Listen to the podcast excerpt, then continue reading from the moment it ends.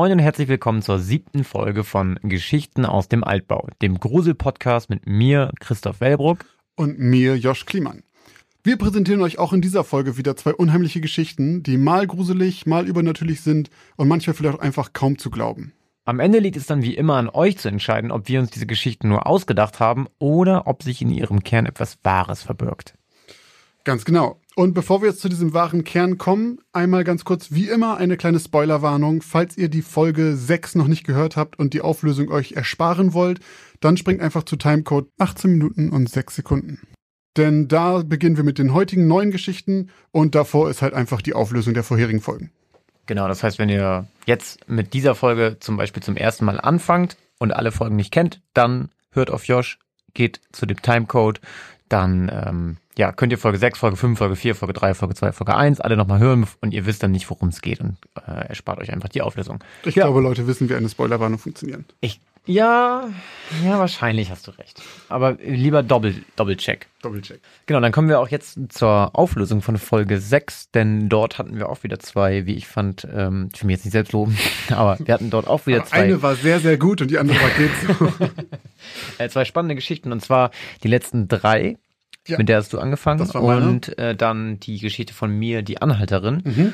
Und uns ist das ja immer so, wir machen das ja immer im Wechsel. Das Ja. heißt, du hast letzte Woche, vor zwei, letzte Folge mit deiner Geschichte angefangen. Deswegen beginnst du auch heute Mit mit, der Auflösung. Auflösung. So, ist korrekt. Ich glaube, ich habe ja schon in der Folge eine ganz klare Vermutung gehabt. Ich mach's kurz. Ich glaube, die Geschichte ist wahr, Mhm. weil, und das ist jetzt, glaube ich, eben so ein bisschen das Ding. Also, wenn ich mir solche Geschenk Geschichten ausdenke, dann denke ich immer so, okay, ich denke mir das alles quasi aus. Also Ja, natürlich, so- so weit- so weit, ja, gut. natürlich lasse ich mich irgendwo inspirieren, Ja. aber ich habe dann so gedacht, so die Namen der Sünden, die du genannt hast, Mhm. die waren so speziell, Mhm. das waren ja, also nicht, nicht die Namen der Sünden, sondern die Namen der Dämonen. Das Mhm, waren ja, zum Teil Todsünden. Und das war so speziell, dass ich dachte, okay, entweder hast du es abgeschrieben oder du, oder es ist einfach echt. Ja. Weil ich so dachte, das ist so ein bisschen fies, weil ich dann so denke, so, okay, sowas kann er sich nicht ausdenken, das ist genial. so, ähm, deswegen, ähm, ja, ich glaube, sie ist echt. ja, sie ist tatsächlich echt. Äh, zu den Ja, das Namen. ist der dritte jetzt in Folge, Ja, glaube ich, du, ne, du, den ich hast, hier du hast einen richtigen habe. Run. Du hast einen richtigen Run. Zu den Namen komme ich gleich noch. Äh, da habe ich was Witziges noch gefunden. Aber okay. Also ja, das ist wirklich passiert und zwar 1974 in Osset in Großbritannien. Und der Mann, der seine Frau da umgebracht hat, hieß Michael Taylor. Und seine Frau heißt oder hieß Christine. Und in Wirklichkeit hatte er aber noch fünf weitere Kinder. Die habe ich halt weggelassen, weil auch man in Wirklichkeit nicht weiß, also nirgendwo steht, was mit dem passiert ist. Also er hat sie offensichtlich nicht umgebracht oder verletzt.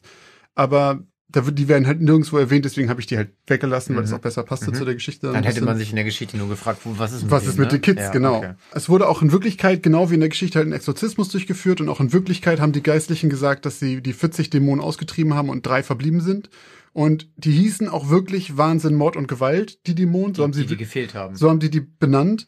Und auch vorher wurden ja schon Namen genannt wie Inzest, Sodomie, Blasphemie als Namen der Dämonen. Mhm. Und das hatte mich, also ich habe es halt einfach so gelassen, weil es in Wirklichkeit ja so war. Und das hatte mich aber auch verwirrt, weil gerade bei dir in deinen Geschichten bisher ja in Exorzismen Dämonen immer sehr spezifische Namen hatten, wie zum Beispiel Ja. Baal oder Ja, ähnliches. Und dann habe ich mal recherchiert und habe dabei eine etwas verstörende Online-Bibelseite gefunden, auf der dann so Sachen sind wie, man sollte alle Menschen bekehren und die Werke des Teufels aktiv zerstören auf der Welt. Und es ist sehr fanatisch alles. Da stehen auch Sätze wie, wenn jemand Probleme hat und öfter wütend ist, kann es sein, dass der einen Dämon in sich hat, der ihn regelmäßig animiert. Also da ist halt einfach alles ein Dämon. Also es gibt einfach Ausreden für jeden Menschen und es ist immer der Dämon. Genau. Und dann ist eine Liste von Dämonen da. Ach krass. Mit Namen. Und Okay. ich habe mal ein paar meiner persönlichen Highlights rausgesucht. Taubheit, Blindheit und Verkrüppelung sind alles Dämonen. Feng Shui, Islam, Skoliose, Müdigkeit, Homosexualität, Stolpern, Ohrenschmerzen, Angst vor Dunkelheit, Glutenintoleranz, Was? ein kleiner Dämon, der Borreliose erzeugt, was meiner Meinung nach Zecken sein müssten dann, Ja. Marihuana und natürlich Schauspielerei. Alles Dämonen. Und da, äh, die ist jetzt von der äh, britischen Kirche, Kirchenseite. Nee, das ist eine deutsche tatsächlich. deutsche Das ist eine Seite. deutsche Seite, ja. Okay, krass. Ja, also so viel zu den Dämonen. Offensichtlich gibt es da weitaus mehr, als wir uns denken können. Ähm, Aber das meinen die ja, also okay, die meinen das ernst. Die ja, Seite ist, die Seite ist leider, also ich, die ist halt auch scheiße gemacht so. Aber ist das so eine, so eine Weirdo-Fanatismus-Seite? Ja, ja, das ist ist so eine- also die heißt- Official. Ich habe vergessen, wie die heißt. Die heißt auch irgendwas mit Online-Bibel-Studien-Scheiß so. Aber die sieht auch schon aus nach sehr Randreligion. Wer weiß, vielleicht ist das so ein Zirkel von so 20 Leuten oder sowas. Ah, ich weiß okay, es nicht. okay, Aber es sieht schon okay. sehr sektenmäßig aus und so. Naja, zurück zu meiner Geschichte. Äh, zumindest hat Michael Taylor wirklich keine zwei Stunden, nachdem dieser Exorzismus nicht vollendet wurde, seine Frau und ihren Hund aufs Brutalste ermordet. In echt den Hund sogar noch weitaus brutaler, als ich es äh, gehabt habe in meiner Geschichte. Aber ich dachte, ich Weißt habe du, wie brutal? ja, dem wurden alle ähm, Körperteile rausgerissen, die Arme und Beine abgetrennt und so weiter. Aber ich dachte, dass in meinen Geschichten schon oft genug Tiere. Du bist echt. Du hast mussten. auch einen Dämon in dir, der irgendwie Tierquäler heißt. Tierquälerei heißt dein Dämon. Zumindest nicht Schauspielerei. äh, ja, Alter, auf jeden Fall wurde Taylor wirklich auch nur vier Jahre weggesperrt und ist danach auf freien Fuß gekommen. Und dann hat er in der Zeit danach viermal versucht, sich umzubringen, unter anderem durch Aufschlitzen seiner Pulsadern und durch Springen von einer Brücke, aber er hat das alles überlebt. Und 2005 wurde er erneut verurteilt, weil er sich an einem jugendlichen Mädchen vergriffen hatte. Sexuell. Ja. Und innerhalb der ersten Wochen der Haftstrafe, die ihm dann auferlegt wurde, konnte man wieder die gleichen merkwürdigen Verhaltensweisen beobachten, die man auch an ihm gesehen hat, bevor er seine Frau umgebracht hat, weshalb er daraufhin wieder in psychiatrische Behandlung gegeben wurde und jetzt gerade zu diesem Zeitpunkt tatsächlich wieder frei ist. Und wohnt auch immer noch in seiner Heimatstadt anscheinend. Er müsste jetzt 76 Jahre alt sein. Hä, Moment, der war, der, warte, der hat, eine, der hat ein Mädchen vergewaltigt oder missbraucht. Unsittlich berührt hieß Okay, es. und dann wurde der dafür verknackt. Ja. Dann hatte er im Knast irgendwelche komischen Attacken wieder. Kam. Stadtknast in psychiatrische Betreuung und ist wieder frei. Ja. Ich habe mich auch gewundert. Weil- Ich glaube, das ist dieses, wenn du halt Aber psychisch die- krank bist, bist du unzurechnungsfähig, deswegen gibt es keine Haftstrafe und stattdessen Ja, aber du, kannst, aber du kannst doch niemanden, der wegen einem Verbrechen, ver also weil ich glaube schon. die, naja, aber normalerweise ist es ja so, du, du bist vor Gericht. Also Ja. keine Ahnung, ich habe gefährliches Halbwissen Ja, ne? aber ich würde jetzt sagen, du bist vor Gericht und Ja. dann sagt ein Gutachter, du warst zurechnungsfähig oder nicht. Und wenn du nicht zurechnungsfähig bist, dann hast du vielleicht, weil du irgendwie einen geistigen Schaden, Schaden hast. hast. Genau. Deswegen sagt dann jemand, der war nicht zurechnungsfähig, dann sagt der Richter, okay, alles klar, der kommt in eine Klapse. Ja. Soweit bin ich da, gehe ich da d'accord mit und das war ja auch in deiner Geschichte so. Ja. So, aber wenn du jetzt in die Klapse kommst, du wirst behandelt, kommst wieder raus und du fährst dann ein Mädchen an und du wirst dann dafür verknackt, dann hat ja nicht da schon der Psychiater gesagt, dass der hat das Mädchen berührt, weil er einen weg hat, sondern der war ja dann im Knast. Ja. So, nur weil er dann im Knast irgendwelche komischen Attacken hatte, kann er nicht einfach wieder sagen, oh, der ist wohl doch wieder verrückt. Ja, ich, ich stimme dir dazu. Ich sehe das auch so, aber so war es halt anscheinend. Alter Schwede, ey. Also, ähm, was natürlich auch, also wir kennen das ja wahrscheinlich alle aus Filmen, wo Leute so tun, als wären sie geistig gestört, um aus Ja. dem Gefängnis rauszukommen. Sowas schwingt dann natürlich mit. Ich habe natürlich keine Ahnung, ich weiß nur, was ich so gelesen habe. Ja. Aber ich fand das auch sehr merkwürdig, dass der jetzt auch jetzt gerade einfach wieder draußen rumläuft. So, nach den beiden Sachen. Irgendwann könnte man auch mal sagen, so, ja, vielleicht Sicherheits. Ich, ich weiß auch nicht, wie das läuft. Man kann Leute auch nicht für immer einsperren, aber. Alter, wenn jemand irgendwie seine Frau umbringt, vor allem, das war ja auch jetzt nicht mal eben, ich erschieß dich, sondern der hat die ja schon auch richtig umgebracht. Der hat die ne? richtig zerlegt. richtig auch. zerlegt, Ja. genau, und den Hund auch noch zerlegt. Das war übrigens auch, genau wie meine Geschichte, der hat ihr wirklich mit seinen bloßen Händen die Augen die Außen ausgerissen und, das, und die Haut oder ausge... äh, also rausgerissen und die Haut vom Gesicht und so Alter weiter. Schwede. Also das war ist schon richtig, richtig krass. Und das ist halt auch was, wo ich so denke, da müssen aber gute Psychiater da gewesen sein, dass sie in vier Jahren den Knacks rausgekriegt haben. Ja, vor allem, wie kriegst du so einen Knacks denn raus? Da muss ja jemand Ja. sagen, Alter, der hat einfach der hat keine Ahnung. Ja, ich weiß es auch nicht. Gut, auf jeden Fall war das die Auflösung meiner Geschichte, die letzten drei. Sie war wahr. Hm, ja, ich hatte recht, sehr gut. Ja. Wir haben ja, haben wir ja eigentlich irgendwie einen Punktechart? Nee, ne? wir könnten eigentlich mal so ein, so ein Trinkgeldglas machen. Da wirft dann jedes Mal, wenn du eine Geschichte richtig hast, musst du, also wenn ich deine richtige rate, musst du einen Euro reinwerfen und andersrum. Ah. Und dafür kaufen wir dann Alkohol. Sehr gut. Das würde mir gefallen. Obwohl, bisher verliere ich mir. Kaufen wir dann Alkohol? Was, bist du Äh, denn? ich meine, sagst du hier im Podcast? davon äh, gönnen wir uns dann eine äh, Tropf, nee, das? Hopfen. Davon kaufen wir uns besseres Equipment, damit der Podcast noch besser wird und unsere Zuhörer und Zuhörerinnen ein noch besseres Hörerlebnis haben. ja, das, was er, das, was er gesagt hat. Das, was ich sage. Okay, das waren die letzten drei. Ja, das habe ich gerade schon gesagt. Hm. Das waren die letzten drei. Dann kommen wir jetzt zu deiner Geschichte, zu der Auflösung, und zwar von Die Anhalterin. Richtig. So, äh, ich habe ja letztes Mal schon vermutet oder schon geäußert, dass ich mir vorstellen könnte, dass das wieder so eine Legende ist. Ja, stimmt. Es gibt eine Sache, die in meinem Kopf dagegen spricht. Also beziehungsweise die einzige, es gibt einen einzigen Grund, weshalb ich die ganze Zeit denke, die ist fake. Kannst mir vorstellen. Ja. Die Brosche. Ach so, nee, äh, stimmt, Okay. das, ist, das könnte es auch sein. Mein Hauptdetail ist, dass ich glaube, dass kein Mensch einen Beifahrer auf den Rücksitz packen würde. Mhm. Weil ich so, das, das geht mir nicht in den Kopf. Lass doch keinen gruseligen, kein- keine gruselige Frau, die du im Tunnel triffst, hinter dir sitzen in deinem dunklen Auto, kurz bevor du zu Hause bist. Also das fand ich einfach, das ist ein Verhalten, was ich nicht nachvollziehen kann. Und ich glaube, dass es solche Menschen nicht gibt. Und deswegen, wir haben ja noch kein, wir haben ja noch kein Geldpot. Deswegen sage ich, Wir deswegen fangen jetzt damit an. ab, ab nächster Folge. Deswegen sage ich jetzt einfach, ich glaube, sie ist nicht wahr. Die ist nicht wahr. Ähm, dann hast du mal wieder ins Klo gegriffen, mein, Herr, mein lieber Herr Kliemann. Sehr gut. Denn auch diese Geschichte, mittlerweile müssen wir immer schon sagen, Christoph macht eh. Christoph- die Wahrscheinlichkeit ist höher, Du dass bist er eine- bisher eine, die. Ich glaube ja, ich habe einmal, einmal, einmal habe ich Unsinn erzählt. ja. Ähm, nee, das ist auch wieder eine äh, echte Geschichte. Und vor allem ist es auch eine Geschichte, die mir zugetragen wurde. Hm. Sozusagen eine, eine Von, Hörer. einer, von eine, einer Frau in einem Tunnel. Äh, nee, nicht ganz, aber von einer Freundin von mir, ehrlich gesagt, die aus der Gegend kommt, aus der diese Legende stammt. Also sie ist sozusagen mit dieser urbanen Legende groß geworden und hat mir davon erzählt. Und zwar geht es dabei um, ähm, also den Lernentunnel, wie ich ihn genannt habe. Da heißt in Wirklichkeit der Belchentunnel. Der Belchentunnel ist äh, ein 3180 Meter langer äh, Tunnel in der Schweiz, der die beiden Orte Eptingen und Hägendorf verbindet. Okay. Genau, und ähm, ja, es ist eine ganz krasse Geschichte eigentlich, weil, also du, du hast schon ein bisschen, ich habe mir, also ein paar Sachen sind quasi ne, dazu und dazu gedacht und Ja, ja. weggelassen. Also die Brosche kann ich schon mal sagen, die ist dazu gedacht. Das war so ein bisschen wieder so der. Der Brosche ist der Ring von der anderen. Ja, genau, genau, genau. Ähm, und das mit dem hinten einsteigen, das ist tatsächlich so passiert. Allerdings, da muss ich dir recht geben, dass, es ein bisschen unrealistisch eigentlich ist. Es waren in Wirklichkeit halt zwei Frauen, die in dem Auto gefahren sind, die die Frau mitgenommen haben. Okay, ja, das erklärt es tatsächlich. Genau. Das ist, macht einen Unterschied. Und zwar ist es so, dass besonders zwischen 1980 und 1983 diese Erscheinung in dem Belchentunnel gesehen wurde. Und dass die auch, wie in der Geschichte eben von mir, auf dem Pannenstreifen steht und trampt.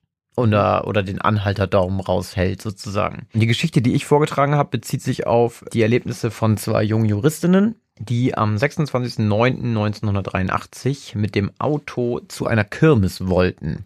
Und um da hinzukommen, mussten sie halt durch den Belchentunnel fahren. Und Mhm. die haben in dem Tunnel eben eine Frau gesehen. So, und die war schwarz angezogen und war kreidebleich. Deswegen wird auch oft von der weißen Frau gesprochen. Okay. Aber nicht im Zusammenhang von einem Hochzeitskleid oder von einem weißen Klamotten, sondern weil sie so sehr blass ist. Und ja, die sieht auch sehr, sehr hilfsbedürftig aus. Und deswegen haben die beiden Mädels die auch mitgenommen. Und haben auch erzählt, dass die Frau, ähm, ja, wie soll, sagt man das jetzt richtig? Also sie, sie hat genauso gesprochen wie die beiden. Also Schweizerdeutsch. Ach so, Und ja. auch dasselbe Schweizerdeutsch, wie man in der Gegend spricht. Also die hat jetzt nicht irgendwie Hochdeutsch oder das irgendwie heißt, was. muss aus der Gegend gekommen Genau, sein. Okay. genau. Das haben sie nochmal extra betont. Und auch, was ich in der Geschichte halt hatte, mit, ähm, hey, wie geht's dir? Und dass, dass die, dass die Frau dann sagt, mir geht's total schlecht und es wird etwas Schlimmes passieren, das hat sie auch gesagt. Also das ist auch Teil der wahren Geschichte. Nach ein paar hundert, 200 Metern in, in diesem Tunnel haben, hat dann eine dieser Juristinnen sich umgedreht und dann war die Frau halt weg. So, und die sind halt vollkommen durchgedreht in dem Auto Ja, zu Recht. und sind halt dann nicht so wie bei mir zu einer Tanke gefahren, sondern zu einem Rasthof. Und dort haben sie halt mit der Familie oder mit den Besitzern gesprochen und ihnen das erzählt. So. Und die haben halt auch die Cops gerufen. Die sind aber gar nicht erst gekommen, weil die schon diese Story kannten und einfach gesagt haben, das ist eh Quatsch. Wir fahren nicht raus da zu dieser Raststätte, Weil weil, das so oft vorkommt, oder? was? hier jemand von irgendeiner Geisterfrau erzählt. Krass. Ähm, genau, und die Frauen haben das danach niemals wieder erwähnt. Also die haben das keiner Zeitung erzählt. Die, die hatten einfach Angst, dass die als ja bekloppt äh, rüberkommen. Und auch weil die Juristinnen sind, wird der Fall von denen so ernst genommen, weil viele Leute gesagt haben, die haben A, keinen Grund, warum die sowas erzählen sollten und B, zu der Zeit vor allem, hattest du halt mit so einem äh, beruflichen Hintergrund, da hat man dir halt eher sowas geglaubt, ne, weil Ja. du einen vernünftigen, in Anführungszeichen, Job hattest. Ich finde vor Ja. allen Dingen die Tatsache, dass sie halt zu zweit sind, macht noch einen ganz schönen Unterschied. Weil, also, wenn eine Person alleine Auto fährt und dann später sagt, da war irgendwas und das ist total komisch, wer weiß, vielleicht hat die Person lange nicht gepennt oder sowas äh, Ja. oder irgendwas genommen oder was ich was. Aber bei zwei ist halt so eine, so eine Gruppenhalluzination quasi, ist ja also schon sehr viel unwahrscheinlicher, dass dann beide sich eingebildet haben, der Person. Nicht, Genau. das ist ja auch nicht nur, du fährst vorbei und siehst, ah, guck mal, da war eine Frau, die ganz bleich war, sondern du hältst an, du lässt sie einsteigen. Ja. Das ist halt so viel, finde ich, dass man, also, Ja, vor allem, und, und genau, und warum solltest du dir das ausdenken? ja, Also, warum? Weil die haben damit nichts verdient und die haben das ja nicht nochmal, also die haben es ja auch nicht breit getreten, ne? Die haben das nur diesem Rasthof-Typen erzählt, weil die vollkommen aufgelöst zu dem gefahren vielleicht sind. noch mysteriös, vielleicht haben sie es genau deswegen richtig gemacht. Vielleicht ist der Trick, Vielleicht. wie man glaubhafte Gruselgeschichten machen kann, was anzudeuten und dann nie wieder drüber zu reden und vielleicht auch danach leugnen und sagen, habe ich nie gesagt. Ja. Ja, meine Freundin auf jeden Fall, die kommt halt aus Basel Ja. und äh, das ist halt da direkt in der Nähe. So, Okay. so und sie meinte halt, wenn du ja, wenn du aus Basel kommst und vor allem auch wenn du im Umland da wohnst, Dann dann, kennst kennst du die. die Geschichte auf Okay. jeden Fall. Und sie hat erzählt, sie ist öfter mit ihrer Freundin früher und deren Eltern in den Urlaub gefahren. Und die sind halt immer durch den Tunnel. Und dann hat der Vater die halt immer so ein bisschen versucht hochzunehmen und Ah. gesagt, so, so, jetzt guck mal aus dem Fenster.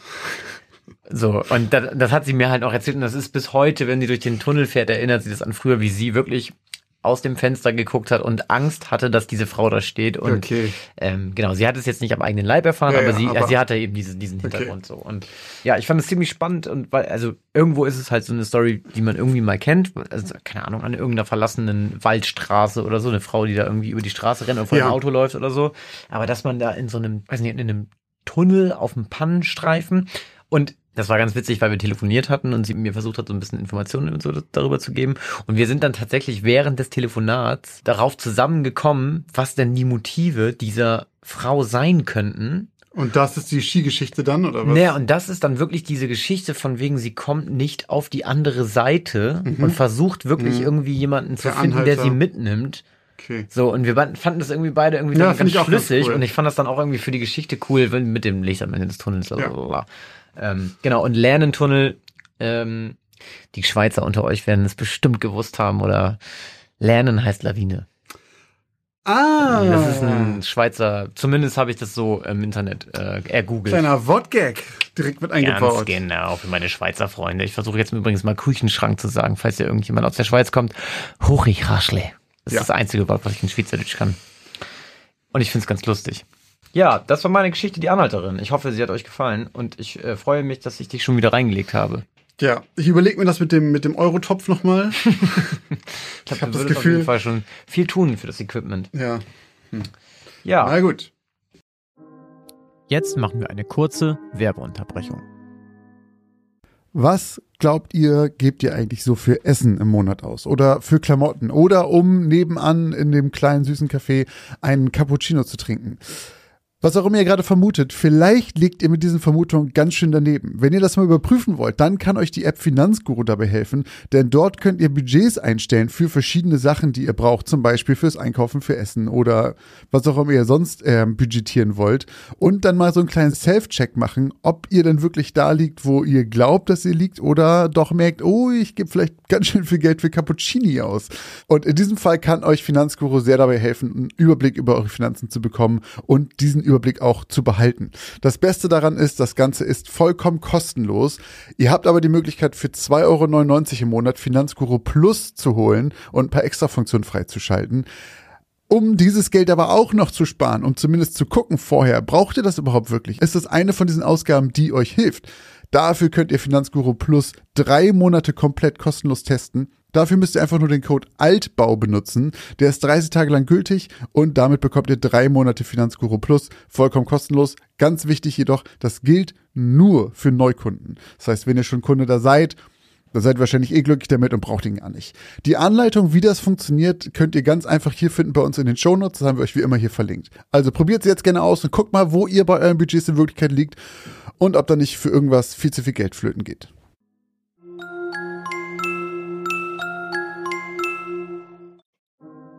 Und jetzt geht's auch schon weiter mit den neuen Geschichten. Ja, dann kommen wir jetzt einfach, glaube ich, direkt zu deiner heutigen neuen Geschichte. Ja, sehr gerne. Kommen wir zu meiner Geschichte, die diese Woche lautet Melodie der Verzweiflung. 64,99 kostete das neue Spiel. Das Spiel, was gerade gefühlt die ganze Schule von Lukas spielte und von dem alle Kinder viereckige Augen bekamen, weil sie zu lange auf die Flimmerkiste starrten. Aktuell gab es kein anderes Thema, über das in Lukas Schule während der Pause und teilweise auch im Unterricht gesprochen und getuschelt wurde. Lukas wollte auch endlich mitreden können und deshalb hatte er wochenlang jeden Euro umgedreht und seinen Eltern im Haushalt für eine kleine Bezahlung geholfen und in der Nachbarschaft den Rasen gemäht. Mit 87 Euro und 22 Cent hatte er sich auf den Weg in die Stadt gemacht. Mit der U-Bahn fuhr er bis zur Krösemeyer Allee. Dort stieg er aus und ging noch etwa fünf Minuten zu Fuß weiter. Ein kurzes Stück durch den Park, in dem viele Jogger und Hundebesitzer unterwegs waren. Danach durch die Unterführung, die unter der Hauptstraße entlang führte. Als er die Treppen der Unterführung wieder emporstieg, schaute er auf die Uhr. 10.55 Uhr. Er drehte seinen Blick nach links und sah auch schon das in Tannengrün leuchtende Ladenschild des Fachgeschäfts für Brett- und Videospiele mitten im Zentrum der Stadt, welches in fünf Minuten öffnen würde. Lukas war ein bisschen aufgeregt, denn gleich würde er endlich das neue Spiel in den Händen halten.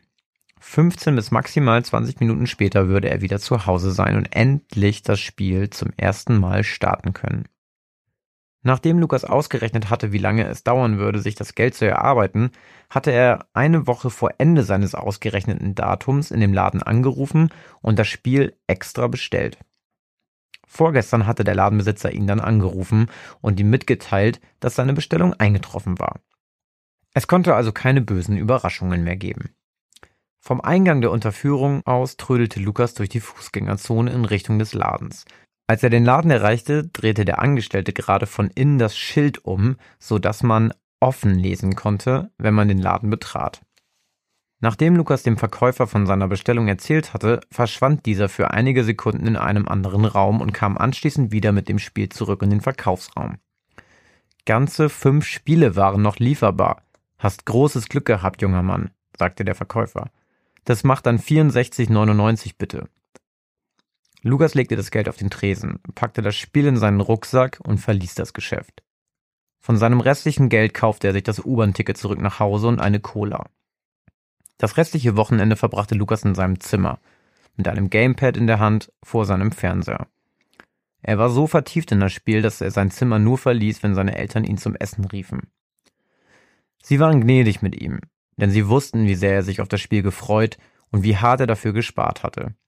Normalerweise durfte er nicht so intensiv spielen, aber an diesem Wochenende machten sie eine Ausnahme. Als Lukas am Montag in die Schule kam, freute er sich schon auf die Pause. Er hatte das Gefühl, alles, was er an Spielzeit verpasst hatte, aufgeholt zu haben, um jetzt endlich mitreden zu können. Doch zu seiner Enttäuschung war fast seine gesamte Clique nicht in die Schule gekommen. Nur Mirko wartete auf dem Pausenhof am Klettergerüst, dort wo die fünf, elf und zwölfjährigen Jungs sich für gewöhnlich in der Pause trafen. Sie sind krank, antwortete er knapp, als Lukas ihn fragte, ob er wisse, wo die anderen seien. Keine Ahnung, was die haben. Hey, wie war dein Wochenende? Wie weit bist du? Mirko und Lukas unterhielten sich die gesamte Pause über das Spiel und tauschten sich aus. Als sie wieder zurück in den Unterricht gingen, sagte Mirko, ich muss, glaube ich, mal ein bisschen weniger spielen. Ich bekomme seit kurzem immer richtig starke Kopfschmerzen, wenn ich spiele. Ging plötzlich los. Ich glaube, ich hab's ein wenig übertrieben. Wollen wir nach der Schule noch in den Park? Nee, ich kann nicht. Ich muss meinem Vater nach der Schule im Garten helfen, antwortete Lukas. Die beiden trennten sich in der Aula und gingen in ihre Klassen. Lukas hatte Mirko allerdings angelogen. Sein Vater arbeitete zwar diese Woche im Garten, doch hatte Lukas glücklicherweise nichts damit zu tun. Er wollte einfach nur nicht in den Park, sondern weiter zocken. Nach der Schule eilte Lukas nach Hause. Als er die Haustür schloss, kam sein Vater auf ihn zu und fragte ihn seltsamerweise, ob er Kopfschmerzen hätte. Lukas verneinte und schaute ihn verwirrt an. Sein Vater erzählte ihm, dass sich heute Vormittag bereits die Eltern von drei seiner Freunde bei ihm gemeldet hätten. Sie sagten, dass ihre Söhne alle mit starken Kopfschmerzen im Bett liegen und irgendwie lustlos wirkten. Alle drei spielten das Spiel, was auch Lukas angefangen hatte zu spielen. Sie machten sich Sorgen und waren sich nicht sicher, ob auch Lukas das Spiel spiele und ob er auch Beschwerden hätte. Mir geht's gut, sagte Lukas. Mach dir keine Sorgen. Angekommen in seinem Zimmer startete Lukas die Spielekonsole, setzte sich Kopfhörer auf und tauchte erneut in die virtuelle Welt seines Spiels ein. Fünf Stunden später schaltete Lukas die Konsole aus und ging ins Bett. Hinter seiner Stirn wummerte es ein wenig und er hatte ein zwar leises, aber dennoch hörbares Fiepen in den Ohren. Als er die Augen schloss, fühlte er sich irgendwie unwohl und niedergeschlagen. Am nächsten Morgen war das Fiepen verschwunden. Doch die Niedergeschlagenheit hatte die Nacht überstanden. Auf dem Weg zur Schule schaute Lukas abwesend aus dem Fenster des Busses. Dann bemerkte er plötzlich die Menschenmenge vor dem Schuleingang. Als er aus dem Bus stieg und auf den Eingang zuging, sah er zwischen den Menschen ein buntes Meer aus Blumen und mehrere Kerzen. Oh shit. In der Mitte des Blumenmeers waren zwei Bilder aufgestellt. Darauf zu sehen waren Lukas Freunde Lennart und Konstantin. Lukas verstand nicht, was das sollte, doch dann sah er seine Lehrerin Frau Schneider tränenüberströmt auf ihn zukommen. Zwei Stunden später verließ Lukas vollkommen verwirrt und niedergeschlagen mit seinen Eltern das Zimmer der Schulpsychologin. Die Niedergeschlagenheit hatte jetzt aber nichts mehr mit dem Gefühl aus dem Bus zu tun. Konstantin und Lennart hatten Selbstmord begangen. Lukas würde sie niemals wiedersehen und die Lehrer und Schulpsychologen löcherten ihn mit irgendwelchen Fragen über das Spiel, was sie alle spielten. Beide Jungs hatten unabhängig voneinander, davon ging man zumindest aus, Abschiedsbriefe verfasst. Konstantin hatte geschrieben, diese Musik macht mich irre. Ich halte es nicht mehr aus. Und Lennart, mein Kopf fühlt sich an, als würde er explodieren, wenn diese Melodie ertönt. Ich krieg sie einfach nicht mehr aus meinem Kopf. Es tut mir leid. Lukas verstand nur Bahnhof. Er hatte absolut keinen Schimmer, wovon seine Freunde sprachen und was das alles mit dem Spiel zu tun hatte. Es war doch nur ein Spiel. Für die restliche Woche war Lukas von der Schulpsychologin vom Unterricht freigestellt worden. Auf dem Heimweg dachte er auf der Rückbank des Autos seiner Eltern noch einmal über die Musik in Zusammenhang mit dem neuen Spiel nach.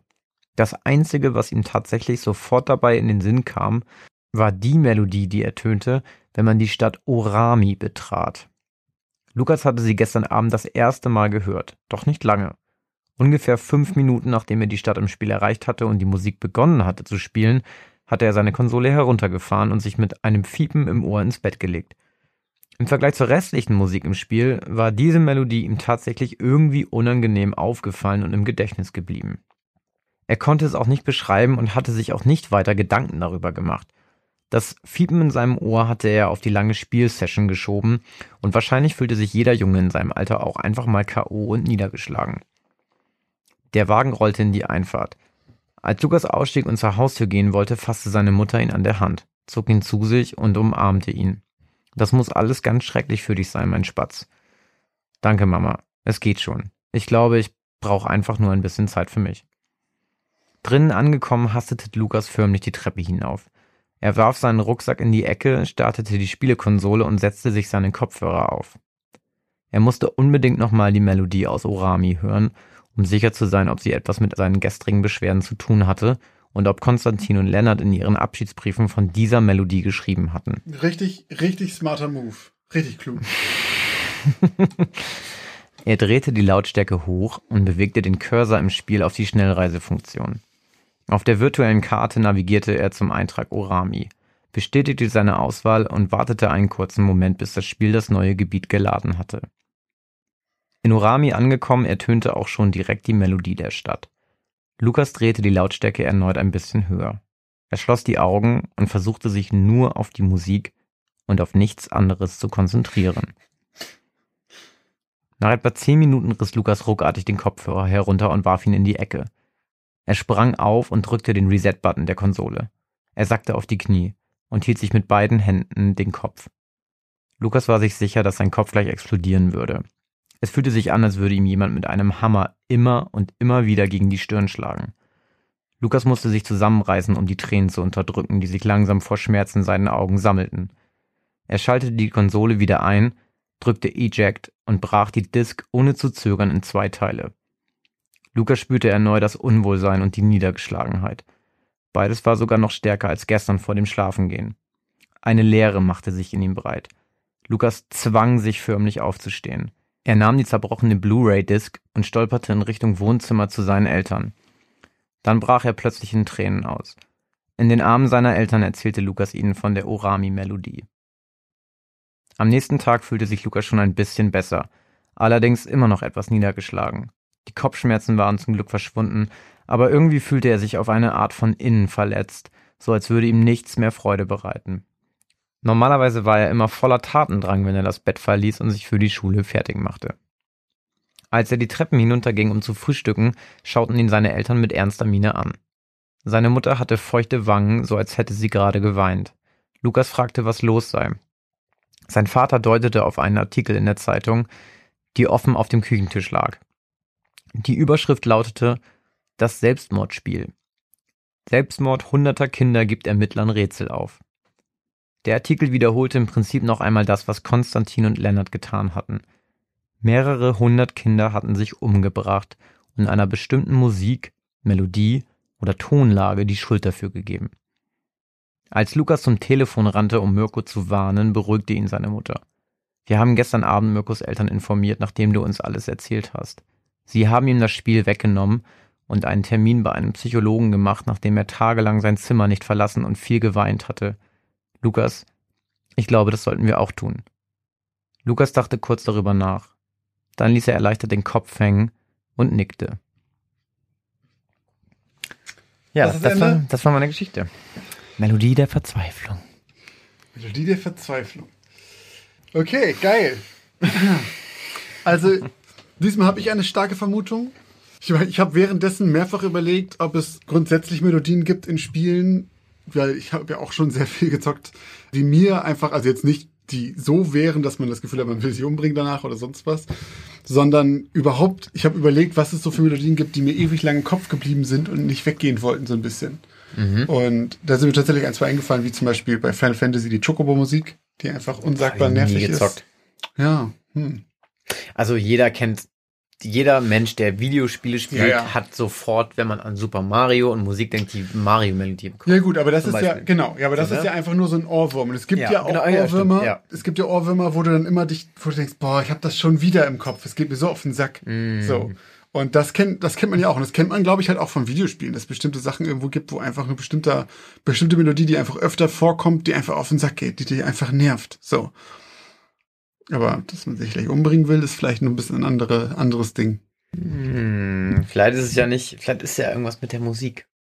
Ja, offensichtlich. Offensichtlich. Wenn es hunderte von Kindern sind, dann kann es kein Zufall mehr sein. Hast du denn mal einen Ton gehabt, der dich irgendwie, also so, zum Beispiel, wenn jemand mit den Fingernägeln über eine Tafel kratzt, So. Dann wird dir ja richtig unangenehm. Ja, das Also ist, das ja habe ich zum Beispiel nicht. Ja, genau. Das habe ich nicht so doll. Ich habe das, ähm, also ich finde es natürlich nicht geil, wenn irgend so ein Quietschen ist, zum Beispiel, wenn du mit Messer und Gabel auf dem, auf dem Teller so bist. Oh, Ja, aber, aber, oh, Gänsehaut. aber genau, zum Beispiel diese, dieses starke Gefühl, so, so eine starke Abneigung, wie du jetzt hast, habe ich bei, ich glaube, nichts. Echt, auch bei keinem akustischen Geräusch, wenn du jetzt so aus dem Bauch. Also wenn ich jetzt überlege, die ganzen Klischee-Dinger, irgendein Kratzen da drauf, Kratzen an der Tafel. Ich finde, was, was ich viel, viel mehr habe, ist, weißt du, das Geräusch, wenn jemand mit, mit einer Kreide an der Tafel ist oder sowas. Das finde ich auch nicht schlimm. Aber ich kriege jetzt gerade nur bei den Gedanken, meine, wenn die Vorstellung, dass du mit deinen Fingern darüber gehst, nicht wer anders, sondern du selbst und das Gefühl, ah, das finde ich widerlich. Okay, okay, das, Gefühl, ja, ja, wenn meine, ja, wenn die Fingernägel, also wenn ich mir nur vorstelle, mit meinen Fingernägeln über eine Tafel zu gehen, wo auch diese Kreide drauf ist, ah, da zieht sich bei mir alles zusammen. Das, ich finde das vom Gefühl her viel ekliger als jedes Geräusch, das es da machen könnte. Hm. Das kann ich eher verstehen. Aber hast du schon mal irgendwie was gehört? Also, äh, es gibt ja, keine Ahnung, sehr hohe Töne oder Tonlagen, Ja. die dich so.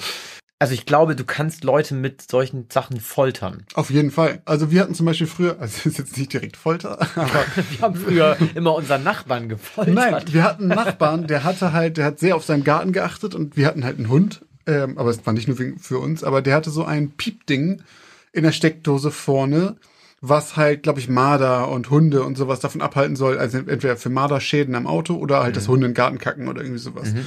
Und das, das wird immer damit geworben, dass es halt, ja, das ist auf einer Frequenz, das können nur Tiere hören. Sowas. Das stimmt aber nicht, das hören Kinder halt eben auch. Nur bei erwachsenen Menschen ist das einfach schon tot. Weißt du, die, die Ah, Härchen im Ohr. Ah, die okay. sterben halt ab mit der Zeit einfach. Das hat gar nichts damit zu tun, ob du zu laute Musik hast oder sowas. Alten Leuten sind die schon tot. Achso, ja, ein bisschen doof ausgedrückt vielleicht. Können nicht mehr hören. Nee, aber halt mit der Zeit sterben so Härchen in deinem Ohr und äh, dann hörst du bestimmte Frequenzen, und zwar in der Regel die höheren, so ist mein Laienverständnis, hörst du nicht mehr. Und das ging uns so unfassbar auf den Sack, weil wir auf je- jeden Tag auf dem Weg zum, äh, zur Bushaltestelle daran vorbei mussten. Das war echt, das war so ein penetrantes, ekliges Fiepsgeräusch. Und äh, das ist zum Beispiel eins, damit könnte man mich auf jeden Fall foltern. wenn man das- Obwohl ich glaube, dass sowas dann in dieser Frequenz auch schnell absterben würde im Ohr, wenn man das zu oft hört. Und ich weiß, dass es früher so Klingeltöne gab für, für die Kids in der Schule, die die Lehrer dann nicht hören konnten. Weil die auf einer Frequenz waren, dass äh, du hörst, du hörst quasi, ah, guck mal, das ist ein Signal, ich habe eine SMS gekriegt und der Lehrer kann es nicht hören. Ah, okay. Das gibt's auch. ja, es gibt auch, glaube ich, kennst du die Folge drei Fragezeichen Musik des Teufels? Ja. Ja, da spielt auch einer Geige. Und Ach, der ist so ein mega das. talentierter Geiger Ja. angeblich. Und äh, irgendwie in Wirklichkeit, Achtung Spoiler, ähm, in Wirklichkeit strömt er da irgendein Gas, Gas aus oder so und die werden alle so dizzy davon und Ja, ähm, schlafen ein. Ich weiß es auch nicht mehr. Auf jeden Fall ist das Thema auch, dass der quasi mit seiner Musik die Leute wahnsinnig macht. Aber nein, es Okay. ist einfach nur irgendein Kasten, wo Gas ausströmt. Aber das Bild des Teufelsgeigers quasi gab es ja schon öfter. Also gerade mit einer Ja. Geige, dass man halt irgendwie mit Musikinstrument Leute beeinflusst. Jetzt gerade bei, oh, wie heißt die Serie nochmal? Umbrella Academy, da gibt es das auch. Aber genug über Teufelsgeiger philosophiert. Lehnt euch zurück in eure Ohrensessel, denn jetzt ist es Zeit für meine Geschichte. Meine Geschichte heißt Schreie in der Nacht. Geschafft. Sie hatten es tatsächlich geschafft. Panya und ihr Mann Sambat konnten es kaum fassen. Es hatte Jahre gedauert, doch 1980 waren sie endlich angekommen. Kalifornien. Sie waren nur zu dritt. Panya, Sambat und ihr Sohn Sowan. Die Familie Sock hatte jahrelang versucht, ein Visum zu bekommen, um endlich Kambodscha hinter sich zu lassen. Kambodscha und all die schrecklichen Erinnerungen. Leider durften sie nur zu dritt herkommen. Ihre Großeltern mussten sie zurücklassen. Aber so hatte zumindest ihr 15-jähriger Sohn Sowan noch eine Zukunft. Vorausgesetzt, er könne irgendwann vergessen, was er alles erlebt hatte. Was sie alle erleben mussten. Ihnen wurde eine Wohnung auf dem Land zugewiesen. Günstig genug, dass Sambat sie finanzieren können würde mit Aushilfsjobs. Gelernt hatte der 39-jährige Vater von Sowan eigentlich Tischler. Doch gab es anscheinend keine Arbeit in diesem Bereich für ihn. So hielt er die Familie vorerst als Tagelöhner über Wasser. Mit ihnen reisten vier weitere Familien aus Kambodscha. Sie waren alle gemeinsam entkommen. Auch sie wurden dem Gebäudekomplex zugewiesen, in dem Familie Sock in Zukunft wohnen würde. Und egal was kommen würde, alles wäre besser als zurückzukehren. Wohin auch zurückkehren? In ihrer Heimat gab es nichts mehr für sie. Denn die reisenden Familien hatten die Killing Fields überlebt. Und an dieser Stelle mache ich jetzt einen ganz, ganz, ganz kurzen Exkurs zu den Killing Fields. So hatten wir lange nicht mehr einen Exkurs. Ja, deswegen ist mal wieder Zeit für Ja, Unterricht. cool. Denn zwischen 1975 und 1979 wurden in Kambodscha nach aktuellen Schätzungen über zwei Millionen Menschen ermordet und mehr als 100.000 davon wurden in rituellen Städten umgebracht, und zwar in diesen Killing Fields, von den Roten Khmer, einer maoistisch-nationalistischen Guerilla-Bewegung. Und die Insassen dieser Killing Fields wurden halt gefoltert und zu Geständnissen gezwungen und allesamt bis auf sehr wenige Überlebende getötet. Also es ist jetzt sehr, sehr, sehr runtergebrochen, aber nur damit jeder weiß, was, das, was damit gemeint ist. Okay. Ein paar der anderen Familien, die mit ihnen gereist sind, kannten sie schon vorher. Doch auch die Gesichter, die ihnen bisher fremd waren, waren ihnen dennoch näher, als es je ein anderer Mensch war. Sie waren alle verbunden durch die grausamen Bilder in ihren Köpfen, durch die Schreie, die sie hörten, wenn sonst alles still war, das Gefühl des Ekels und der Verzweiflung. Sie alle redeten nicht viel, nur wenn es sein musste. Und obwohl die Reise lange gedauert hatte, hatte kaum einer von ihnen ein Auge zugemacht. So kamen sie alle in Anderson an, einer kleinen Stadt, die bereit war, den geflüchteten Familien Wohnungen zur Verfügung zu stellen. Sie wurden mit einem Bus vom Flughafen abgeholt und nach mehr als zwei Stunden Fahrt unzeremoniell vor dem Gebäude abgesetzt. Es gab eine kleine Erklärung eines offiziellen Beauftragten der Stadt, die Schlüssel und ein paar Pamphlete wurden verteilt und sie wurden allein gelassen. Sambat schloss die Tür auf und ging in ihre Wohnung. Seine Frau und sein Sohn folgten ihm nach einigem Zögern. So verschwanden nach und nach alle Familien hinter ihren Türen. Es wurde Nacht. Sambat und Panya wurden plötzlich von lauten Schreien geweckt. Nach kurzer Panik sprangen sie auf und liefen in das Zimmer von Sowan, von wo die Schreie zu kommen schienen. Sofort rüttelte Panya ihren Sohn, um ihn zu wecken, woraufhin er aufhörte zu schreien und seine angsterfüllten Augen öffnete. Doch da schrie noch immer jemand, nein, sogar mehrere. Mindestens drei weitere Stimmen konnte man im Gebäude kreischen hören. Doch nach und nach verstummten auch sie. Vollkommen erschöpft stammelte Sowan etwas von einem Mann, der ihn verfolgte, von einer schrecklichen Fratze und von dem Geräusch von Metall. Egal wie sehr seine Eltern versuchten, ihn zu beruhigen und ihn wieder zum Einschlafen zu bewegen, Sowan war zu verstört, um sich wieder hinzulegen. Als seine Eltern nach über einer Stunde das Gefühl hatten, Sowan hätte sich einigermaßen beruhigt, gingen sie wieder zu Bett. Doch Sowan machte diese Nacht kein Auge mehr zu. Schon am nächsten Tag sollten die Kinder der Familie mit ihren Eltern die Schule von Anderson besuchen, da sie nur ein paar Tage später direkt schon im Unterricht teilnehmen würden. Als die Familien sich morgens vor dem Gebäude versammelten, sah Panya, dass einige der anderen extrem müde wirkten und erinnerte sich an die Schreie in der Nacht. Vorsichtig fragte sie eine der anderen Frauen, ob ihr letzte Nacht irgendetwas aufgefallen sei. Diese schaute sich kurz um und erwähnte daraufhin nur, dass ihr Mann einen Albtraum gehabt hatte und wechselte daraufhin schnell das Thema. Merkwürdiger Zufall, dachte Panja noch kurz. Doch dann kam schon der Bus, der die Familie zur Anderson Union High School bringen sollte, und James Landers, der Vertreter des Rathauses, stieg aus, um alle zu begrüßen und in den Bus zu bitten. Die Fahrt zur Schule verlief erschreckend ruhig. Niemand wollte sich unterhalten. Ab und zu war ein langes Gähnen zu hören, und obwohl Landers immer wieder die Stille mit ein paar Infos zu den Gebäuden und Landschaften links und rechts entlang des Weges durchbrach, wirkte die darauffolgende reaktionslose Ruhe erstickend. An der Schule angekommen, wurden sie zuerst durch das Gebäude geführt, lernten die Lehrkräfte kennen und anschließend wurden die Schüler in der Turnhalle der versammelten Schülerschaft vorgestellt. Man sah, wie ängstlich die Kinder waren. Auch Sambat merkte, dass sein Sohn Sovan sich immer wieder nervös umsah und irgendwie verwirrt wirkte. Nicht verwunderlich nach allem, was er durchgemacht hatte. Während die Kinder jetzt in ihre Klassen aufgeteilt wurden, sprachen die Eltern mit dem Rektor der Schule. Er bot an, dass die Kinder neben dem normalen Unterricht auch von der Schulpsychologin betreut werden könnten, zur Aufarbeitung der Traumata, die sie womöglich erlebt hätten. Dankbar nahm Familie Sock das Angebot an. Sovan redete mit seinen Eltern so gut wie gar nicht über seine Gedanken und Ängste und vor allem nicht über das, was er in den Killing Fields ansehen musste. Das Thema war zu Hause tabu. Als Familie Sock am späten Nachmittag wieder nach Hause kam, wirkten sie alle ein kleines bisschen beruhigter. Vielleicht war es nur die Müdigkeit, vielleicht aber auch ein kleines bisschen Optimismus aber sie alle hatten ein vages Gefühl von Erleichterung und vielleicht sogar Sicherheit. Etwas, was sie alle seit langem nicht mehr spüren durften. Das Gefühl hielt jedoch nur ein paar Stunden an. Als es zehn wurde und es für alle an der Zeit war, schlafen zu gehen, wurde Sovan plötzlich wieder nervös. Er schaute sich immer wieder um und fing an, nervös am Handgelenk zu kratzen. Als seine Eltern ihn in sein Bett brachten, bat er sie, das Licht anzulassen. Er wäre noch gar nicht müde. Ohne große Diskussion willigten seine Eltern ein, auch wenn gerade Panja nochmal auffiel, wie schläfrig ihr Sohn eigentlich wirkte. Voller Sorge schlief sie irgendwann ein.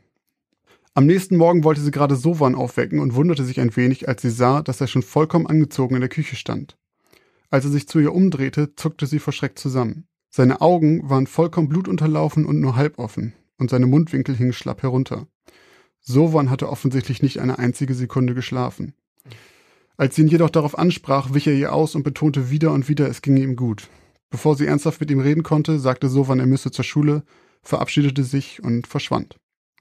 Panja machte sich nun ernsthafte Sorgen um ihren Sohn. Sie hätte gerne mit Samba darüber gesprochen, doch der hatte das Haus noch früher verlassen, um arbeiten zu gehen.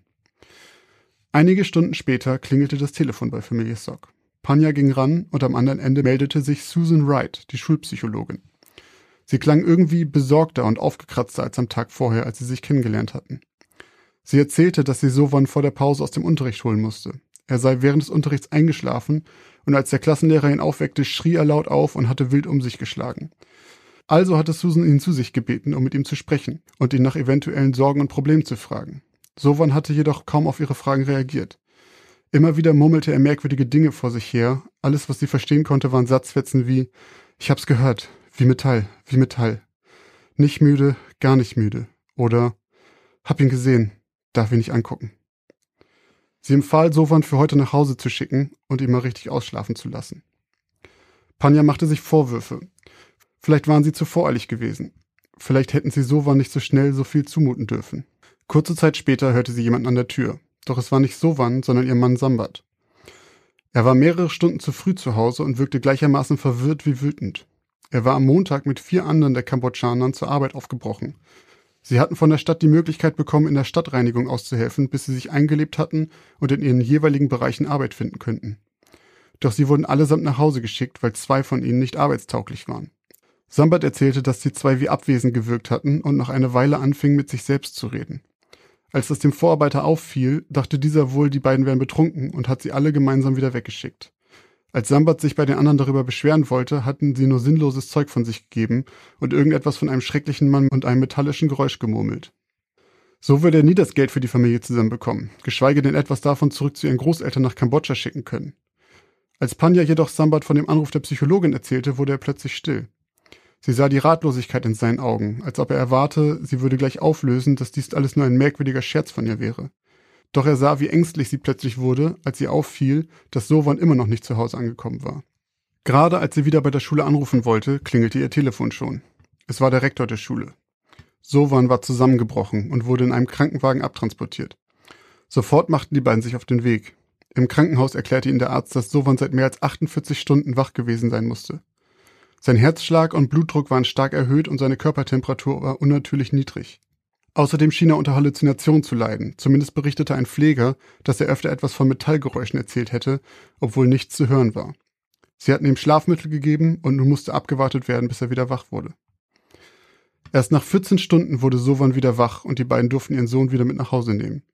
Doch als sie gerade in die Straße einbogen, in der sie jetzt wohnten, kam ihnen ein weiterer Krankenwagen entgegen. Vor dem Haus standen mehrere Mitglieder der Familien, mit denen sie hergekommen waren. Während Sambat Sovan in die Wohnung brachte, fragte Panja eine Freundin, was passiert sei. Diese erzählte ihr, dass einer der Väter anscheinend einen psychischen Anfall gehabt hatte. Er hatte wild um sich geschlagen und immer wieder gebrüllt, er ist hier, er ist hier, bevor er vollkommen erschöpft zu Boden fiel. Das war zu viel für sie. Sie konnte sich jetzt nicht auch noch darum kümmern. Für sie war nur wichtig, dass es Sovan wieder gut ging. Also ging sie zurück in ihre Wohnung und in das Zimmer von ihrem Sohn, in dem er bereits im Bett lag und schlief. Erleichtert atmeten sie und ihr Mann auf. Es wird der Schock gewesen sein, die neue Umgebung und all die Erinnerungen. Aber es schien vorbei zu sein. Sie nahm sich in den Arm und ging zu Bett. Ein ohrenbetäubender Schrei schreckte beide mitten in der Nacht wieder aus dem Schlaf. Sofort stürmten beide auf den Flur und in Richtung Kinderzimmer. Das Kreischen des Jungen war unerträglich. Sambat brach durch die Tür. Doch plötzlich war es totenstill. Sovan lag bewegungslos im Bett. Er atmete nicht mehr. Die 15 Minuten später eintreffenden Notärzte konnten nur noch seinen Tod feststellen. Was? Die Ärzte sagten später, es muss der Schock und das Trauma der Reise gewesen sein, denn in den nächsten fünf Tagen starben noch zwei weitere Bewohner des Gebäudes, die mit ihnen angekommen waren. Doch sie alle redeten vor ihrem Tod wirres Zeug von einem Mann, der sie verfolgt, von einer verzerrten Fratze und von einem metallischen Geräusch. Panja und Sorbat fanden in dem Zimmer ihres Sohnes mehrere Zettel, auf die ein krudes Gesicht gemalt war. Manchmal wacht Sorbat heute noch schweißgebadet auf, mit dem Gefühl, etwas gehört zu haben. Etwas, das klingt wie Metall. Das war meine Geschichte. Du hast am Ende, du hast am Ende immer noch so diesen, diesen so, etwas, das klingt wie Metall, oder? War er wirklich allein? Also, ist mir auch schon aufgefallen, dass ich immer so, dass ich oft solche Enden habe, ja. Krass, okay. Das, also ich hab, war irgendwie die ganze Zeit so ein bisschen ähm, versunken und habe zugehört. Und dann auf einmal war es so, er war tot. weißt du, warte mal. Ja, der Tod kommt überraschend, mein Freund. Auch jetzt wieder mal. Mm, ja, hat mich an etwas erinnert. Direkt. Ja? Ja, so ein bisschen schon. Also irgendwie, man redet von irgendwie etwas, was man, was einem verfolgt. Wobei das metallische Geräusch ist irgendwie interessant. Ah, Das letzte, der Slenderman. Klingt der metallisch? Weiß ich nicht. Da hat er zwei Iron, Rohre. Iron, vielleicht ist es Iron Man. Iron Man. Okay. Ja, heftig. Also du hast mich da irgendwie ein bisschen aus dem, ich will nicht sagen aus dem Schlaf gerissen, aber äh, ich war so fokussiert auf die Geschichte und auf einmal äh, ist, der, ist der Junge gestorben. Ja, Krass. ja. Warum, Warum warum bist du ist? immer dieser Typ, wo, wo es am Ende immer noch mal richtig zur Sache geht? Wobei, das stimmt auch nicht, ne? Nee, das stimmt eigentlich gar nicht. Nee, das stimmt. Jetzt letztes Mal hast du echt irgendwie einen Vogel abgeschossen mit deinem verrückten Mörder, der drei Dämonen noch in sich hatte. Ja, der hat aber auch einfach richtig gewütet. Der Ja. Junge. Und ey, ist das, nee, das ist das zweite Mal jetzt, glaube ich, dass kein Tier zu Tode gekommen ist. Oh, stimmt. Nee, ich bin jetzt sehr tierlieb geworden. Ich ändere jetzt meinen äh, Modus operandi. Du kleiner Serienschreiber. Was ich aber gerade noch mal, das fällt mir gerade noch mal ein, bei deiner Geschichte von vorhin, ähm, da hattest du erzählt, dass dir das eine Freundin von dir empfohlen hatte, ne? Genau. Denn da wollte ich einmal ganz kurz Danke sagen, denn wir haben sogar schon Empfehlungen gekriegt für weitere Geschichten von unseren Zuhörern und Zuhörerinnen. Und da wollten wir einmal ganz kurz erstmal grundsätzlich halt Danke sagen und auch an Ja. alle anderen. Also falls ihr irgendwelche Geschichten kennt aus eurer Heimatstadt oder sonst irgendwo, schreibt uns doch gerne. Wir sind für jeden Tipp immer dankbar. Wir nehmen alles gerne an. Es kann natürlich sein, dass es ein bisschen dauert, bis wir diese Geschichte dran. Also erstmal müssen wir grundsätzlich filtern, was eignet sich für eine Geschichte und was nicht. Und wie gesagt, wir haben ja selber auch eine Menge eigene Ideen und dann kann es sein, dass, das, dass es eine Weile dauert und erst viele Folgen später aufgegriffen wird.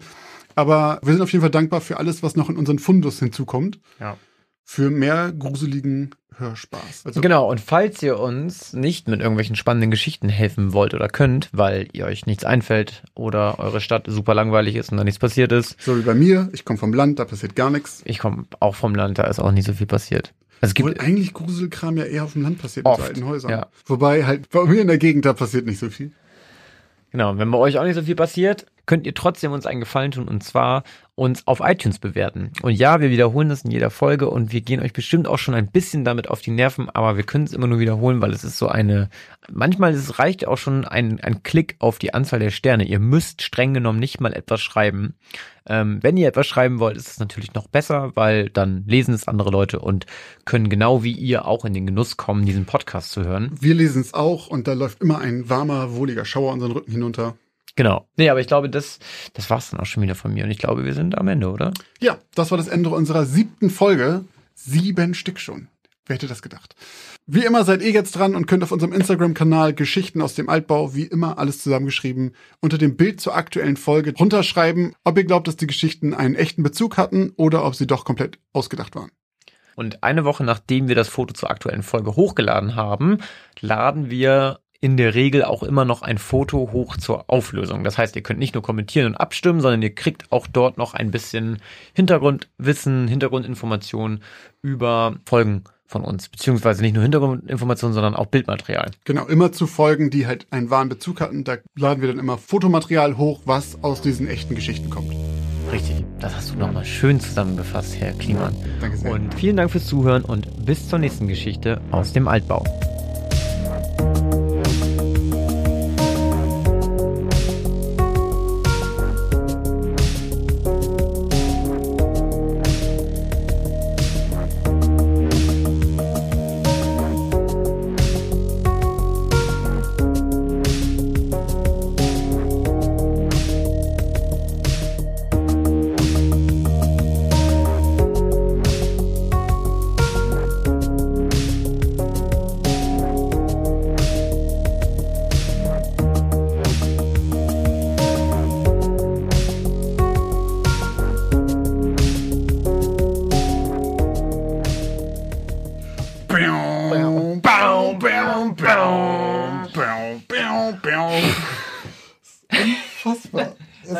Zur nächsten Geschichte. Warum sagen wir eigentlich immer bis zur nächsten Geschichte aus dem Altbau, weil es sich besser anhört, ne? Bis zur nächsten Geschichten aus dem Altbau. Nee, bis zu